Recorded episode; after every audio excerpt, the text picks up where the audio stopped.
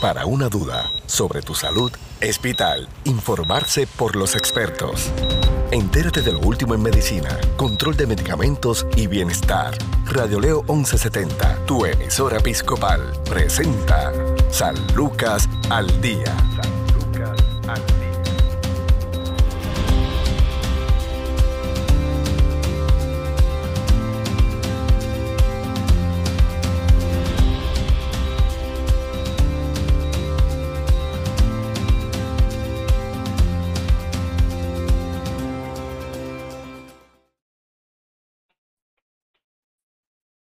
¿Qué tal amigos? Les saluda a la periodista Sandra Torres Guzmán. Esto es San Lucas al Día, el programa del Sistema de Salud Episcopal. Hoy conversamos con Elvin Colón, quien es enfermero y supervisor de hospicio en Caguas, Hospicio San Lucas, quien nos va a hablar sobre la calidad de vida al envejeciente en su etapa terminal. Qué gusto darle la bienvenida a Elvin. Es su primera vez con nosotros aquí en San Lucas al Día. ¿Cómo está? Muy buenos días a todos. Muy bien, gracias Señor y usted, Sandra. Todo muy bien, gracias a Dios. Elvin, cuéntenos un poquito sobre usted, de dónde es natural y cuál fue la motivación, qué fue lo que le inspiró a prepararse profesionalmente en la enfermería. Pues, primero que nada, ¿verdad? Nuevamente, muy buenos días. Eh, principalmente lo que me inspiró, ¿verdad? En prepararme en estudio en enfermería eh, fue que yo vengo una, de una familia, ¿verdad? Que hay múltiples enfermeros y médicos. Decidí estudiar enfermería en la Universidad Interamericana Recinto de Ponce. Eh, de ahí, ¿verdad? Pues, comencé mi, mi, experiencia profesional en hospicio y es ahí, ¿verdad? Donde en este programa donde yo he logrado desarrollarme continuamente hasta el al día de hoy, ¿verdad? Que gracias al Señor tengo la oportunidad de supervisar un programa de hospicio, ¿verdad? En la región de, de Caguas. Interesante, venimos también, se supone que yo hubiese sido la primera médico en mi familia, pero para, como, por la buena médico, sí, buena, por lo menos dicen, buena periodista. Eh, le pregunto, en, en, ese, en ese tiempo, ¿qué ha sido lo más importante, qué ha sido lo más relevante de su rol en la enfermería en esta etapa? lo más relevante en mi rol de enfermería ha sido, ¿verdad?, identificar la necesidad que tienen los adultos mayores, ¿verdad? los viejos, en, en esta etapa terminal de su vida he visto mucha necesidad, he visto un, amplio campo donde estos viejos necesitan muchísimo de nosotros los enfermeros y no tan solo de nosotros los enfermeros, sino de, de sus familiares. Es, bien, ¿verdad? Bien triste. Me habla de etapa terminal, eh, he visto, ¿verdad? Distintos casos. Hay viejos que que se ven mejor que uno, ¿verdad? Porque pues por la, por la genética, por los cuidados que han tenido, por el ejercicio, pues son distintas, distintos eh, casos que se ven muy bien, ¿verdad? Y a sus 70 años tienen una, un vigor que, wow, que igual que era parecido al de un joven. Y pues, como ellos dicen, la, la edad es el número, eh, la juventud la, la llevamos en el alma pero la realidad es que, eh, como usted menciona, prácticamente es la, la, el renglón poblacional que más está en aumento. Eh, y la realidad es que todas estas circunstancias que, que, nos ha tocado vivir empeoran la calidad de vida del adulto mayor en Puerto Rico, el acceso a los medicamentos, el acceso a los cuidados de salud, el, ni siquiera muchos de ellos tienen eh, un familiar que se haga cargo en esa etapa tan, tan importante.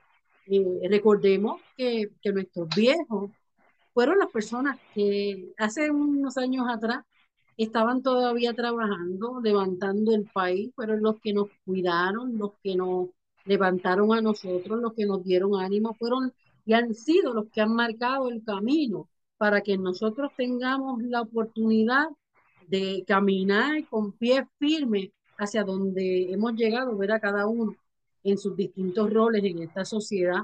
Y yo quiero ver a Elvin que nos hable, porque etapa terminal, pues sabemos que es el ocaso de la vida. Eh, ojalá y todos tuviésemos la bendición de llegar a viejos, pero no es la realidad. Las situaciones de salud pues siguen complicándose, pues, aunque la expectativa de vida eh, en este momento pues suele ser mayor, la realidad es que a mayor edad más vamos heredando, van eh, apareciendo distintas circunstancias y distintas enfermedades. Eh, entonces, cuando hablamos de etapa terminal, no nos referimos porque puede pasar de 90 años, 100 años y la persona se ve, como dicen por ahí, ni poco. Pero cuando hablamos de etapa terminal en la vejez, ¿a qué condiciones de salud nos referimos?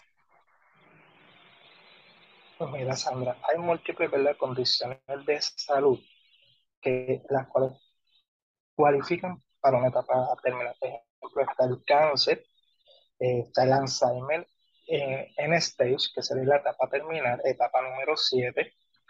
De igual forma están con, condiciones cardíacas, como un fallo cardíaco congestivo, condiciones respiratorias, como lo, es un COPD, ¿verdad? Eh, son múltiples las condiciones que te pueden llevar, ¿verdad? A un viejo a padecer de una etapa terminal estas condiciones no tienen cura, no tienen un, un tratamiento que, garantice que ese paciente se va a curar. ¿Verdad? Eh, aquí pues, el médico certifica que este paciente ya no tiene un tratamiento que le va a hacer bien, ¿verdad? Que, que, le va a ayudar a mejorarse. Eh, y es por esto ¿verdad? que entonces se clasifica como etapa terminal. Y esta condición va a continuar un curso que lo va a llevar al proceso, ¿verdad? De, muerte, al proceso final de la vida. Claro, y recordemos también que en hospicio, eh, para que el paciente sea admitido, debe tener una expectativa de vida, según el los médicos, ¿verdad? Menor de seis meses. Es correcto, es correcto, una expectativa de vida menor de seis meses, ¿verdad? Y que paciente eh, haya rehusado cualquier tratamiento agresivo. ¿verdad? Quiera, quiera terminar su, su estadía en la vida eh, lo más tranquilo posible, en su residencia, con sus seres queridos, ¿verdad? Y, y no recibir ningún tratamiento que no lo vaya a ayudar y que lo pueda hacer sentir, ¿verdad? Con más dolor, con más incomodidad, ¿verdad? O que esté en, lo que es el ámbito de, de un ambiente hospitalario, un hospital, donde no es su, su espacio, donde se siente incómodo, donde está pasando frío, donde posiblemente no tiene a los familiares más queridos junto a él, ya que ¿verdad? en el hospital no pueden estar todos dentro de un cuarto, y es ahí ¿verdad? donde entonces pasa este proceso. ¿Cómo debe estar esa habitación de, de pacientes ya en etapa terminal? Entiendo y pregunto, ¿verdad? Eh, ¿Su mayoría o todos están encamados o me equivoco? La mayoría, sí, la mayoría de nuestros pacientes terminales están encamados, no todos. Ok, entonces sí, porque, eh, por ejemplo, vamos a tomar eh, cómo debe estar esa habitación, cuáles son las condiciones en que debe estar ese paciente que, por ejemplo, esté encamado para que tenga una mayor calidad de vida? Mira, las condiciones de la, de la habitación siempre se considera que una habitación debe estar iluminada para manejar el paciente, debe ser una habitación amplia, eh, debe ser una, una, habitación que esté organizada, que esté organizada, que tenga una ventilación adecuada para que ese paciente reciba ese, ese aire. Eh, es básicamente lo más importante de una habitación, lo que es la iluminación, la ventilación y el espacio. Cabe, ¿verdad? Cabe recordar que estos pacientes utilizan la mayoría concentrador de oxígeno que toma espacio en el cuarto, eh, la cama de posiciones, si lleva alguna máquina de, terapia o máquina de succión, máquina de alimentación. Es equipo que, que coge espacio, por lo cual necesitamos una habitación amplia, iluminada, con ventilación adecuada para que ese equipo esté cómodo, el paciente esté cómodo y se pueda brindar ese cuidado, ¿verdad? Cómodamente. En términos de eh, qué debe saber un familiar que está cuidando, va a cuidar a su ser querido adulto mayor que está en etapa terminal. Un dato muy importante debe estar orientado, ¿verdad? es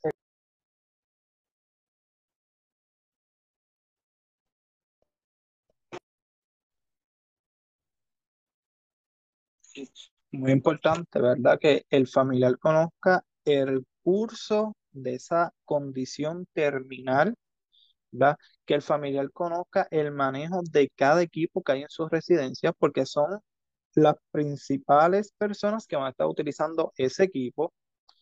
Y muy importante que conozcan el cuidado del paciente, que un paciente encamado necesita un cambio de posición cada dos horas, un cambio de pañales siempre que sea necesario. Un paciente que utiliza, ejemplo, una sonda urinaria, que ese lavado perineal es muy importante para evitar infecciones.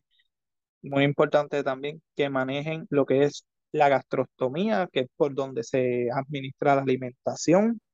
El familiar debe adquirir un conocimiento muy amplio en el cuidado de pacientes terminales. Estos pacientes constantemente nos están presentando crisis, nos están presentando cambios, que si el familiar lo identifica a tiempo, se puede manejar efectivamente. Ya sea un familiar, ¿verdad?, que no tiene este conocimiento, pues aquí es donde vienen las crisis de familiares, porque está presentando este cambio, eh, papi se va a morir o mami se va a morir. Y entramos en lo que es, ¿verdad? Este problema social con los familiares, estas crisis emocionales con los familiares, porque no tienen ese conocimiento. Y cuando ven a ese ser querido presentar cambios, entra en frustraciones, en llantos, y esto no nos ayuda al paciente. El paciente nosotros necesitamos que esté lo más tranquilo posible, ¿verdad? para que reciba esa calidad que necesita en este proceso tan difícil, tanto para él como para familiares. Por eso es bien importante orientar a los familiares, ¿verdad? Absolutamente en todo lo que tiene que ver con el equipo, con la condición, con los suplidos, con los tratamientos, para que ese familiar esté de la mano con todo el personal que visita esa residencia y así, ¿verdad? Eh, poder brindar un, mejor cuidado. Cuando vamos a hablar, por ejemplo, una de, de las condiciones más difíciles de manejar, incluso para los profesionales también de la salud, es el Alzheimer. Cuando tenemos a un paciente de Alzheimer en etapa terminal, eh, eh, es luego de, de, muchos años, en la mayor parte de las ocasiones, en que el familiar va a ver ese paciente deteriorándose, eh, olvidando incluso hasta los hijos que nacieron de su ser.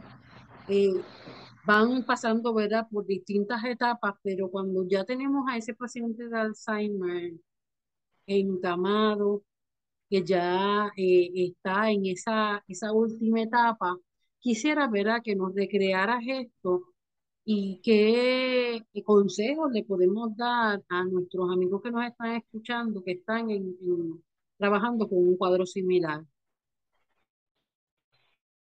Mira, eh, muy importante, este, este adulto en esta etapa terminal, específicamente la condición de Alzheimer, eh, vuelven a ser niños, vuelven a ser personas que no reconocen que no pueden comunicarse y tienen una necesidad mayor.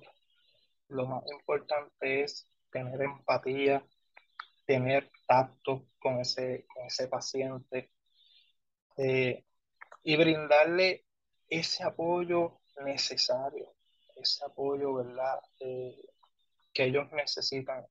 Es muy importante hablarles mucho, eh, decirles que están ahí con él, eh, decirle lo mucho que lo aman.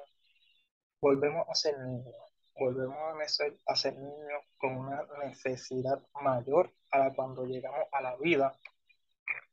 Y un consejo que yo personalmente le doy a todos los oyentes es la empatía. La empatía, el tacto hacia estos pacientes y todos los pacientes que tienen esa necesidad.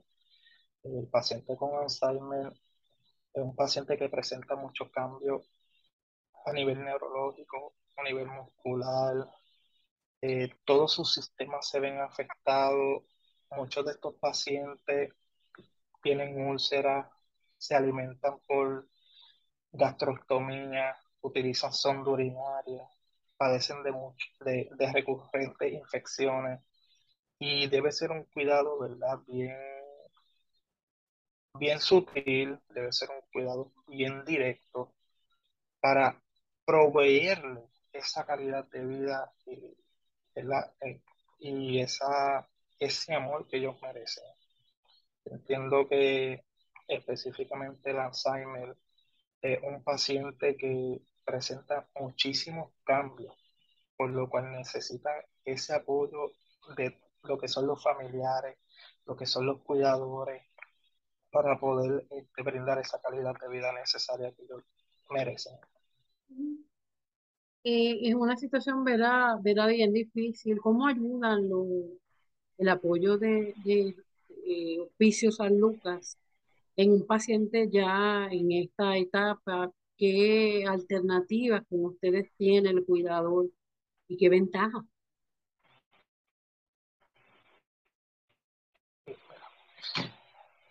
Alternativas que tiene el cuidador.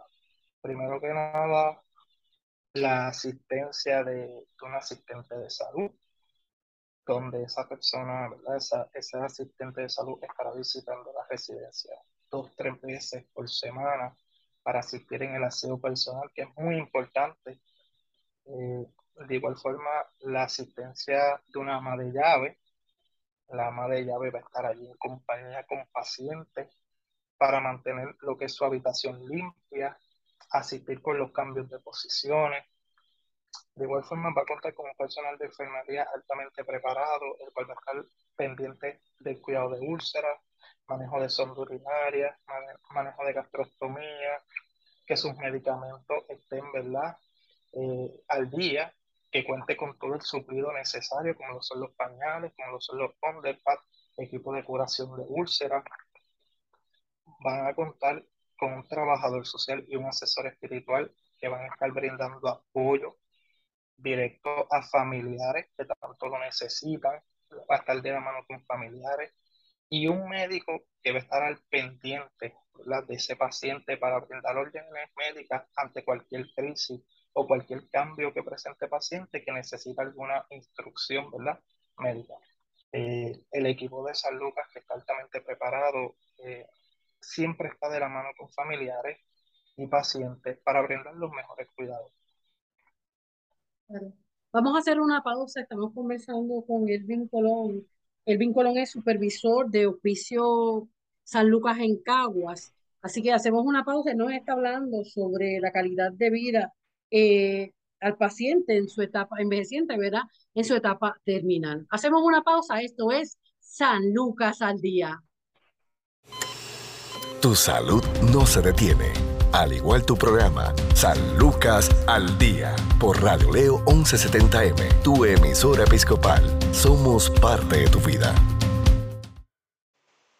Cuando existe una persona dependiente en nuestra familia, siempre nos preocupamos de las tareas que debe llevar a cabo su cuidador para atender a una persona dependiente y garantizar su máxima calidad de vida pero a veces nos olvidamos que una parte fundamental para que el cuidado de nuestro familiar sea de la mayor calidad, debemos también preocuparnos de cómo cuidar al cuidador.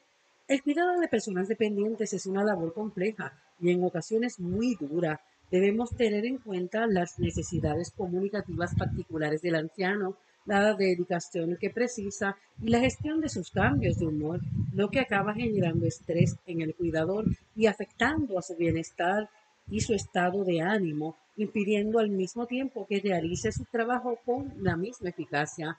Por eso es crucial tener en cuenta también los cuidados necesarios para el cuidador a la hora de establecer las pautas del cuidado de nuestro familiar. Aquí le vamos a hablar de cómo reducir el nivel de estrés del cuidador y ayudarle a gestionar mejor las complicaciones habituales de su trabajo. Pendiente, a veces lo más difícil es detectar que el cuidador está teniendo problemas de estrés están afectando su salud. Estos son los signos de alarma que deben ponernos alerta para aumentar los cuidados al cuidador. Ansiedad, susceptibilidad, agotamiento, defensas bajas, aislamiento social, sensación de no disponer de tiempo para uno mismo, posibilidad de conciliar el sueño, dificultad para gestionar la situación y la negación del problema. Si el cuidador padece algunos de estos síntomas es que está comenzando a padecer estrés y a mermar su bienestar y su salud mental.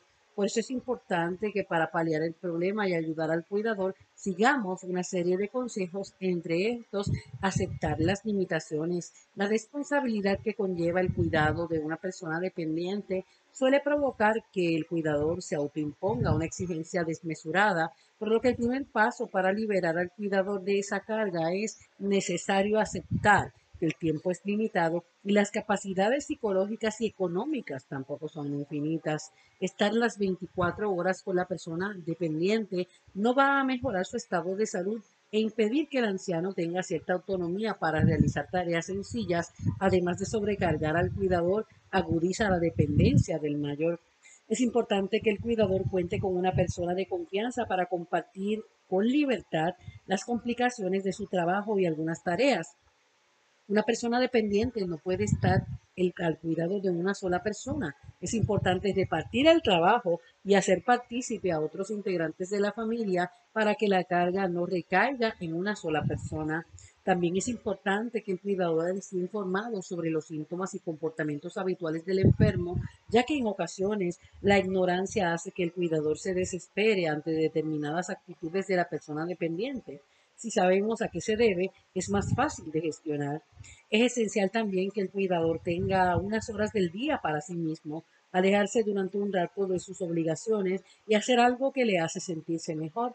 Esto le ayudará a poner distancia y será mucho más eficiente en su trabajo. Un buen cuidador debe ser realista y no generarse falsas esperanzas en cuanto a la curación o mejora del anciano. Lo ideal es que se establezcan objetivos a corto plazo que ayuden tanto al cuidador como al anciano a mejorar su calidad de vida día a día. La enfermedad o dependencia del anciano no es culpa de nadie y los signos de estrés y cansancio del cuidador son habituales y comunes a todos los cuidadores, por lo que tampoco deben generar sentimientos de culpabilidad. La paciencia de un cuidador no es infinita, sentir cansancio es normal, la irritabilidad es habitual sentir que la situación está sobrepasándonos también, por lo que aceptamos que estas condiciones y sigamos haciendo nuestra labor lo mejor que podamos. Esto es San Lucas al Día. Informarse sobre el cuidado de tu salud es sentirse seguro. Continúa su programa de especialistas, San Lucas al Día, también a través de radioleo1170.com.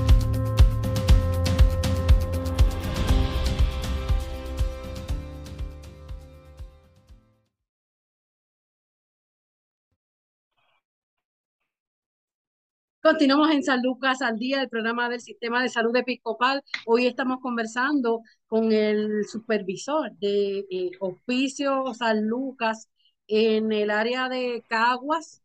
Eh, así que eh, estamos hablando con Elvin Colón. Elvin, ¿el otro apellido cuál es? Colón, Colón. Colón, Colón, Colón al cuadrado. Sí, estás en el área de Caguas. Oye, ¿qué pueblos son los que cubre Hospicio en Caguas, en esa región? Hospicio, ¿verdad? En Caguas cubre lo que son los pueblos de Barranquita, Albonito, Calle, Sidra, Aguas Buenas, Caguas, que es la base, Gurabo, Junco, Las Piedras, Humacao, San Lorenzo y Yabucoa. Son los 12 pueblos que cubre la región de Caguas en el área de hospicio. Ok, entonces otra de las condiciones en etapa terminal que mm, lamentablemente en mayor se está presente en los hogares puertorriqueños es el cáncer. Y ese ser querido, ese envejeciente que tiene ya una expectativa de vida menor a los seis meses eh, por distintos tipos de cáncer. Recordemos, ¿verdad? En los hombres cáncer de próstata es la mayor, cáncer de mama en las mujeres, tenemos el cáncer colorectal, eh, hombre-mujer. Hemos visto también un aumento eh, en otros tipos de cánceres, como en tiroides, por ejemplo. Es decir, es una situación que lamentablemente agrega más peso a, a las situaciones que, que enfrenta ese envejeciente, que enfrenta la familia con él como mencionaste, eh, la persona, el paciente, la familia se deben haber negado ¿verdad? recibir algún tipo de tratamiento adicional para poder recibir los servicios de, de Hospicio San Lucas, pero la realidad es que eh, es una situación bien dura porque eh, ya si tenían algún tipo, por ejemplo, de quimioterapia, era en, para poder mejorar la calidad de, de vida, ¿no? No es curativa Así que eh, en, este, en este cuadro que podemos ver distintas situaciones, distintos cuadros clínicos referente al cáncer en etapa terminal en Puerto Rico, ¿cuáles son las, con los más que te topas y cuáles serían las recomendaciones para, para que ese paciente tenga una, una calidad de vida adecuada? hablando específicamente de los pacientes de cáncer, eh, la tasa de la condición del cáncer en Puerto Rico ha aumentado drásticamente. Eh, entre los cánceres que más he atendido en el programa de oficio ha sido cáncer colorectal, cáncer de próstata y cáncer de mama, como anteriormente mencionaste. Eh, estos pacientes, pues no específicamente son adultos mayores. El cáncer ataca a cualquier edad sin distinción de personas. Y esta condición se maneja constantemente con lo que es asesoría espiritual y trabajador social para poder brindar ese apoyo tanto a familiares como a pacientes. Eh, estos pacientes, la mayoría utilizan lo que son los medicamentos opioides para manejo de dolor y es la base más importante dentro de, de manejo de pacientes, ¿verdad? Estos pacientes ya están pasando un proceso difícil, donde un proceso termina y lo menos que queremos es que estén pasando dolor en su residencia.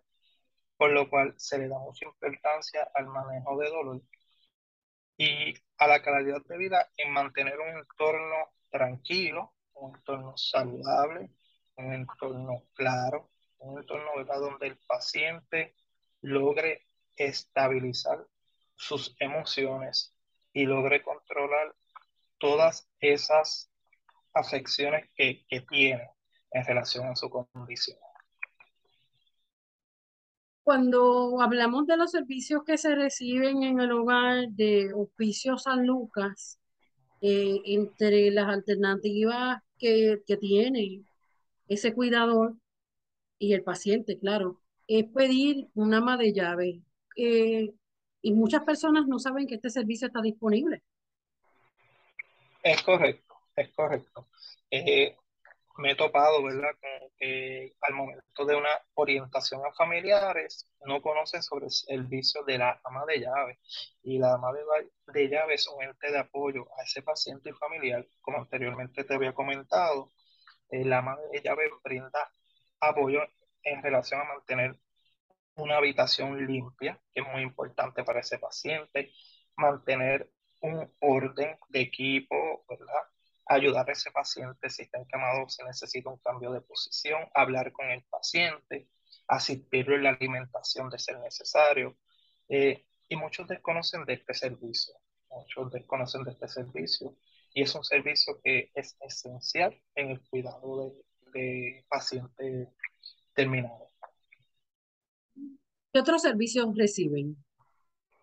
Reciben también lo que es el servicio de asistente de salud, un servicio impecable, ya que la mayoría de estos pacientes eh, necesitan los familiares esta ayuda para asistir al paciente, desconocen cómo yo puedo bañar a mi papá, cómo yo puedo bañar a mi mamá, ahora que está así, que tiene esta condición y yo no lo quiero lastimar. Y ahí es donde entra, ¿verdad? Lo que es el asistente de salud, para brindar técnicas y apoyos ante el cuidado de aseo personal. Así que adicional al servicio de ama de llave, pueden recibir el servicio de asistente de salud, que son dos servicios esenciales en el cuidado de pacientes. ¿Cómo cuáles? Está el servicio ¿verdad? Eh, el aseo personal, eh, el cambio de posición, está el, de igual está el profesional de enfermería, que al igual que los pacientes de, Alzheimer reciben todas las mismas disciplinas. Está el profesional de enfermería que siempre va a estar de la mano con familiar para estar pendiente a sus medicamentos, a los cuidados directos con pacientes con cuidado de úlcera y a los medicamentos. Específicamente son medicamentos que son para el manejo de dolor, manejo de estreñimiento, manejo de ansiedad y manejo de crisis respiratoria está el asesor espiritual que brinda ese apoyo tanto a pacientes como a familiar para que acepten, acepten ese proceso por el cual estén pasando, acepten a Dios en, en su vida ante ese proceso. Tenemos el asesor espiritual que trabaja lo que es la necesidad social. Tenemos eh, el médico. El médico siempre está de la mano con nosotros. El, médico realiza sus visitas. El médico está en todo, todo el tiempo en comunicación, tanto con nosotros como la disciplina completa, para poder brindar ese servicio. ¿Qué tiene que hacer eh, el paciente, el familiar, para poder recibir estos servicios? Primero que nada, el paciente debe tener una certificación médica con una condición terminal. Eh, debe tener un referido, una orden médica, ya sea de su médico primario o directamente de un hospital. Una vez ya tienen el referido, ¿verdad? Tienen una certificación, entran en comunicación con lo que son las representantes de servicio, entran en un proceso de evaluación, ¿verdad? Para entonces, ya ese proceso de evaluación, haberlo superado, comenzar los servicios.